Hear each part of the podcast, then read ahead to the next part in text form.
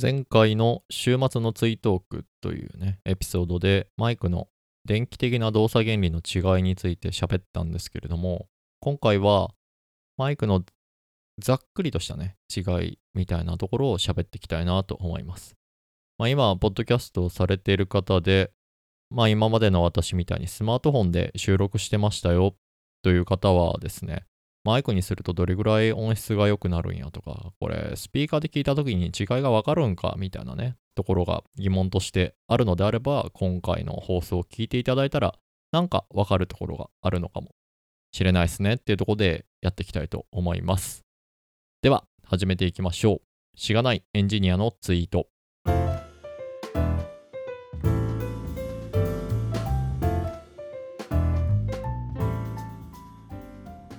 この放送ではしがないエンジニアこと竹雄が大体趣味時々仕事のつぶやきをお送りしています。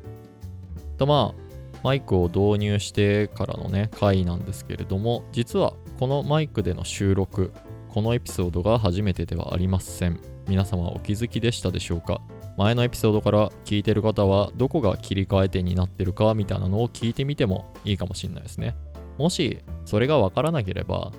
音質の 違いってそんなにないのかもしれないですね、みたいなね、ことも分かったりとか、あと聞いてる環境によっては違いが出るな、みたいなことも分かるかもしれないですね。少なくとも私の今聞いているモニター用のヘッドホンの音ではですね、だいぶ音が違うっていうのが確認することができています。今回はそのスマートフォンで撮ったものっていうのとマイクで撮ったものっていうところをですね、まあ同じ文章をまあ、同時に収録してそれを比較して流すっていうところをやってみようと思っています。ポッドキャストをされてる方、まあ、マイクね、導入されてる方がほとんどだと思うんですけれども、私みたくずっとスマホでやってますわっていう、まあ、手軽で楽なんですわっていうね、方もですね、ぜひこの機会に、まあ、マイク導入するとこんだけ音がクリアになるのかん？なってるのか？みたいなね ことを発見してもらえたらなと思っております。で後半の方では私がマイクをですね導入するにあたってマイクの種類ダイナミックマイクとコンデンサーマイクというものがありました。まあ、それの2つのね大きな違いみたいなところとかを喋っていきたいなと思います。でさらに細かくですねコンデンサーマイクに関するファンタム電源っていうところをですね調べていくとなかなか面白かったのでそこについても調べたことをさっくりとですねお話ししていけたらなと思っております。では、はじめにですね、マイクで撮った音と、あと、スマートフォンで撮った音をですね、これの違いってところを比較していこうと思います。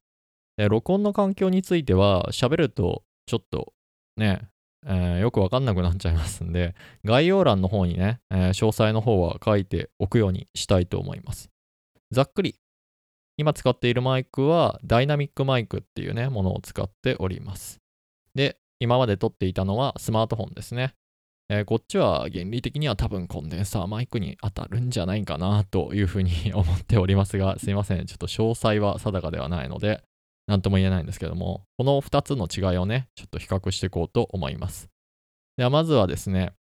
マイク。で、その次にスマートフォンの順番で、いつも私が番組の冒頭に言ってるセリフをですね、ちょっともう一回取り直して流してみたいと思います。では先にね、マイクの方からになっています。ちょっと音の処理をしていないっていうところがあるので、ノイズであったり、音量がいきなりドンってね、大きくなるかもしれないんですけれども、ご容赦いただければと思います。はい。では、マイクの方からどうぞ。この放送では、しがないエンジニアこと竹雄が大体趣味、時々仕事のつぶやきをお送りしています。いかがでしたでしょうか？次、スマートフォンで撮ったものです。どうぞ。この放送では、しがないエンジニアこと竹雄が大体趣味、時々仕事のつぶやきをお送りしています。さて、いかがでしたでしょうか ?2 つの違いってところは分かりましたかね？一応ですね、ノイズが分かりやすくなるようにっていうのと、これから夏になるっていうことで、収録環境としてはエアコンをつけた状態とかでやるかなと思いましたので、今回のマイク、スマートフォンの比較もエアコンをつけた状態でですね、えー、収録をしてみました。聞き比べてみると、私のこのヘッドホンの環境ではスマートフォンの方がより無音区間のノイズっていうとこがさーっていう感じで乗ってる度合いが強いなっていう風に感じました。あと、スマホの方がなんかこう、声がぼやぼやしてるって言ったらいいですかね。あの、いい表現がなかなか見つからないんですけど、マイクで話している声、聞く声の方が、なんかちょっと心なしかクリアに聞こえるような気がするなっていう感じでしたね。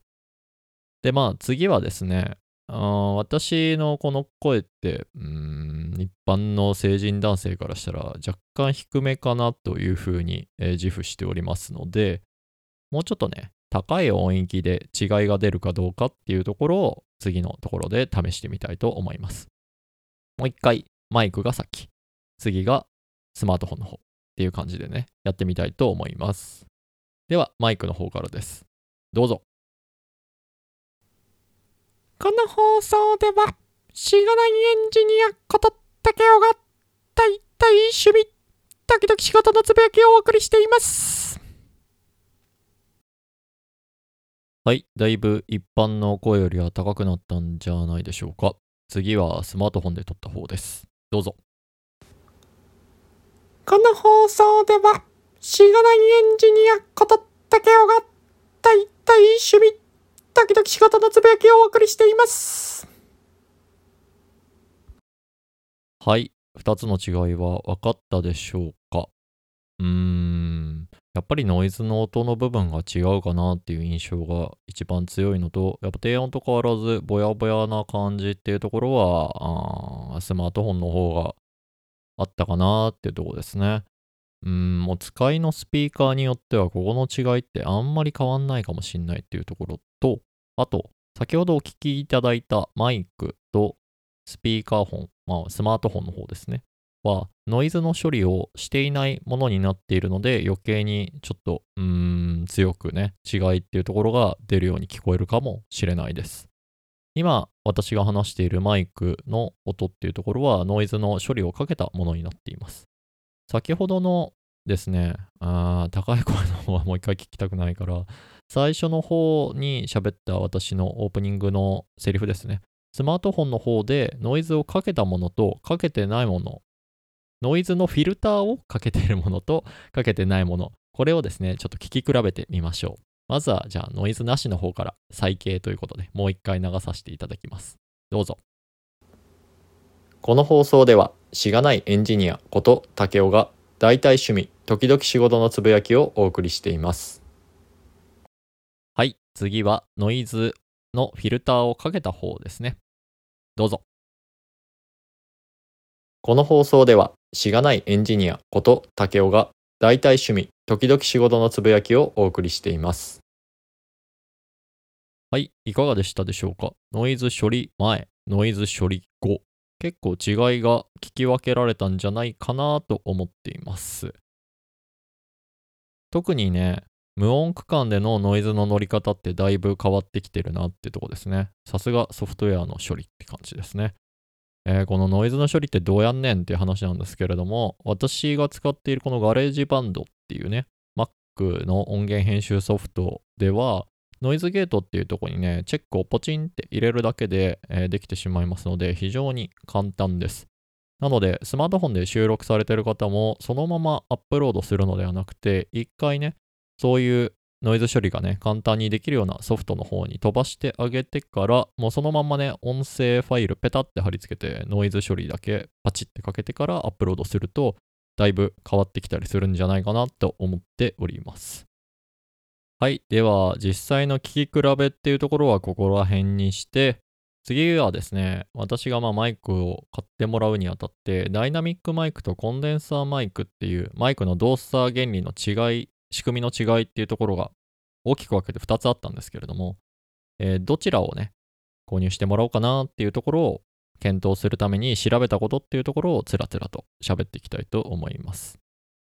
まず、ダイナミックマイクの方ですね。結論先に言うと私が買っていただいたのはこちらになります。えっと、動作原理は別解をちょっと参照してもらうとして、まあ、どういった特徴があるかっていうとこなんですけど、環境の変化とか衝撃に強いっていうところが特徴としてあります。まあ、なので、実際にま壊れにくいっていうところもあると思いますし、あとは周りで、まあ、今まさにエアコンかけながらね、収録してるんですけれども、そういったノイズも拾いづらいっていうところがあるのかなと思っています。なので、マイクの感度ですね。声を拾う強さ的なところですかね。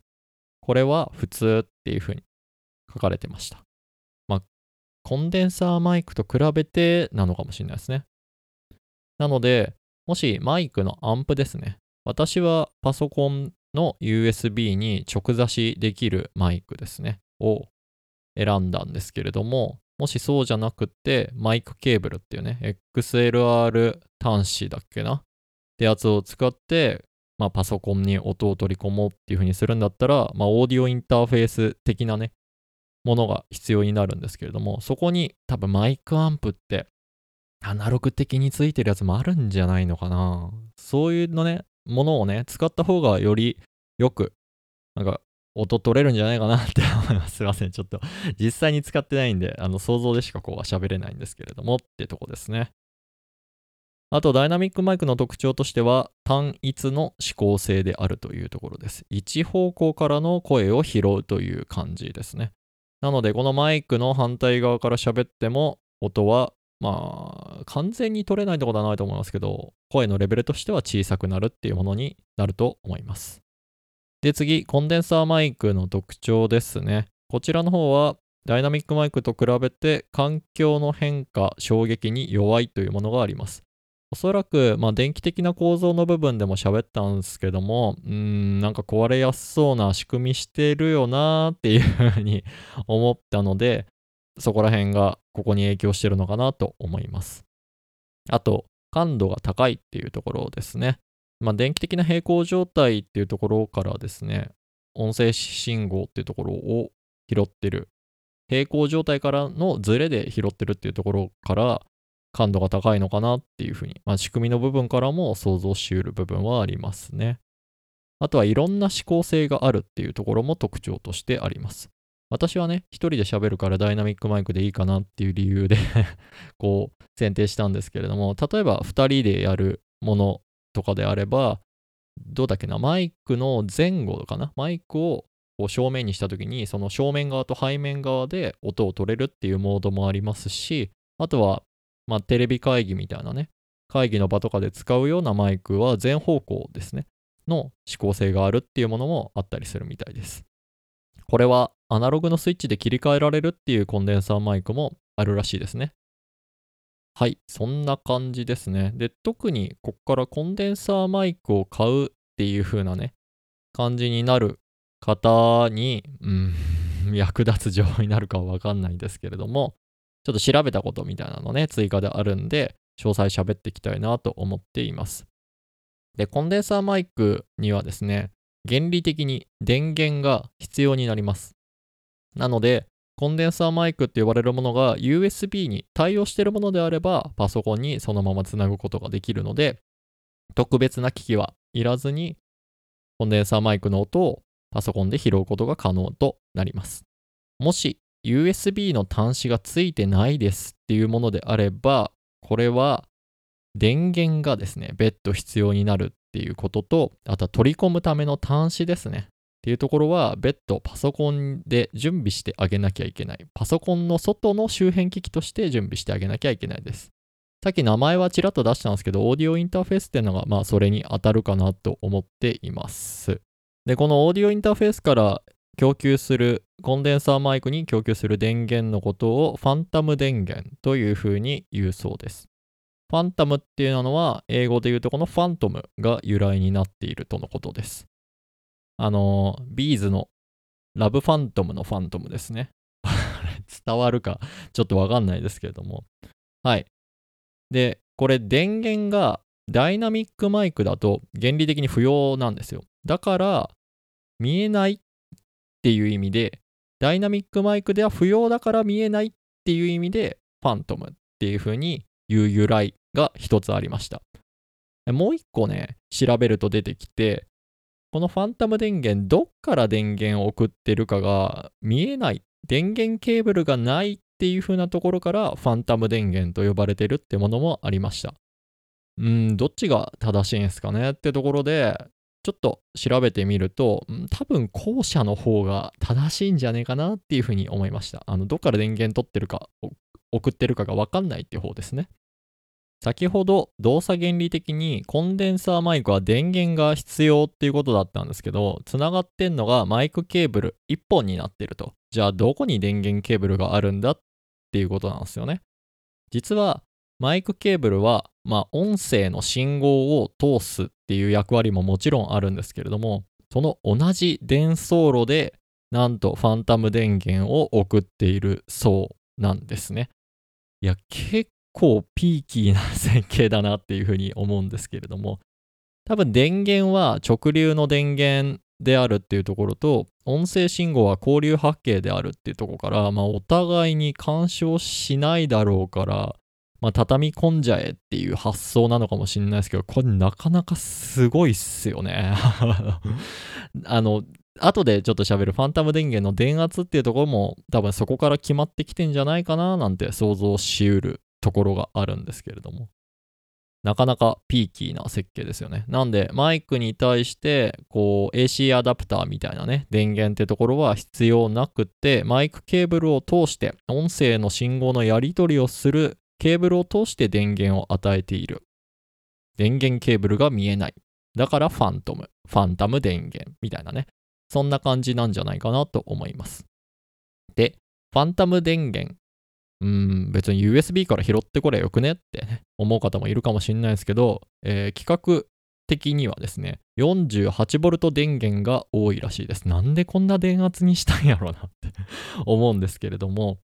なんかこれもちょっと由来を調べていると、こう、なぜ 48V 電源なのっていうところは、こう、昔にそう決まったからみたいなね あの感じのことが調べると出てきました。なんか昔に 48V で作っちゃったから、今のコンデンサーマイクの規格もそれに合わせないとですね、昔のマイクが使えなくなっちゃうみたいなのが理由の一つじゃないんですかねっていうふうに推測されている記事とかもあったりしました。で、まあ 48V 電源にすると良さそうだなって思うのは、まあ電流の部分としては微弱になるからいいんじゃねえかなっていうふうに思ったりしましたね。えっ、ー、と、なぜそうなるのか。なんで 48V だと微弱になるのかっていうところは、えー、っと、簡単なオームの法則ってやつがあってですね っていうところから話をしないといけないんですが、私の過去のエピソードで電気についてね、ざっくりとこう理解するみたいなところがありますんで、そちらの方もね、合わせて聞いていただけたらななんて思っています。まあ、この 48V 電源のところをね、例えば USB の 5V 電源の方で持ってこうっていう風にすると、結構ね、うーん、電流値がね、USB 端子の規格のギリギリいっちゃうんじゃないかなっていうところもあって、まあ、電圧としては高い方が有利なのかななんて想像したりしてました。えー、私が調べたファンタム電源の、えーと、出力の規格ですね。48V 電源で 25mA 定格、MAX40mA っていう風に書いてあったんですね。だいたい 1.92W だから 2W ぐらい、まあ、使うんですけれども、これ USB の 5V 電源のバスで送ろうとすると 384mA ぐらいいるんですよね。で、USB の規格って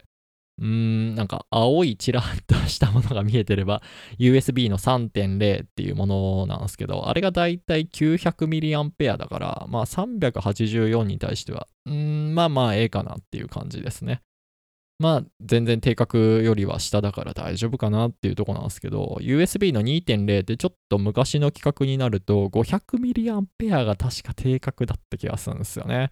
そこで384ミリ出そうとすんのはちょっと怖いよね。熱的な部分とかね。っていうようなとことか。電源供給本当に安定するかなってところが気になるところですね。例えばパソコンの方がね、バッテリー駆動とかでされてる時にオーディオインターフェースつなぐとかってなると結構ね、やべえんじゃねえかなって思ったりもしますね。もしかしたらオーディオフェンインターフェース自体がですね、AC アダプター挿すことができてみたいな感じかもしれないので、ここら辺もちょっと定かじゃないんですけれどもっていうとこです。いろいろぐだぐだ数字の話を喋ったんですけれども、ちょっと簡単にまとめると、ファンタム電源っていうものが、まあ、コンデンサーマイクの駆動に必要なものもあります。USB でつながるコンデンサーマイクだったら不要だと思うんですが、そうでないコンデンサーマイクであれば、こちらの電源が必要になります。で、大体規格としては 48V っていうふうに決まってます。多分原理的には何ボルトでも動くと思うんですけれども、昔にそうしちゃったっていう背景があるというふうに推測として書かれておりました。ここは定かじゃないです。ただ、電圧が高ければ、電流低くて、他にノイズね、影響与えないからいいんじゃねっていうね、メリットもあるかもしんないですね。はい。そんな感じでございました。かもしれないかもしれない談義で 非常に情報のソースとしては怪しいんですけれども、調べた感じ、こんなところです。なので、コンデンサーマイクをね、まあ、導入しようと思っている方は、ぜひ USB の端子に対応しているかどうかっていうところは必ずチェックした方がいいと思います。まあ、もし家にオーディオインターフェースがもうあるよっていう方はね、もう好きなものを選んで使うのがいいと思います。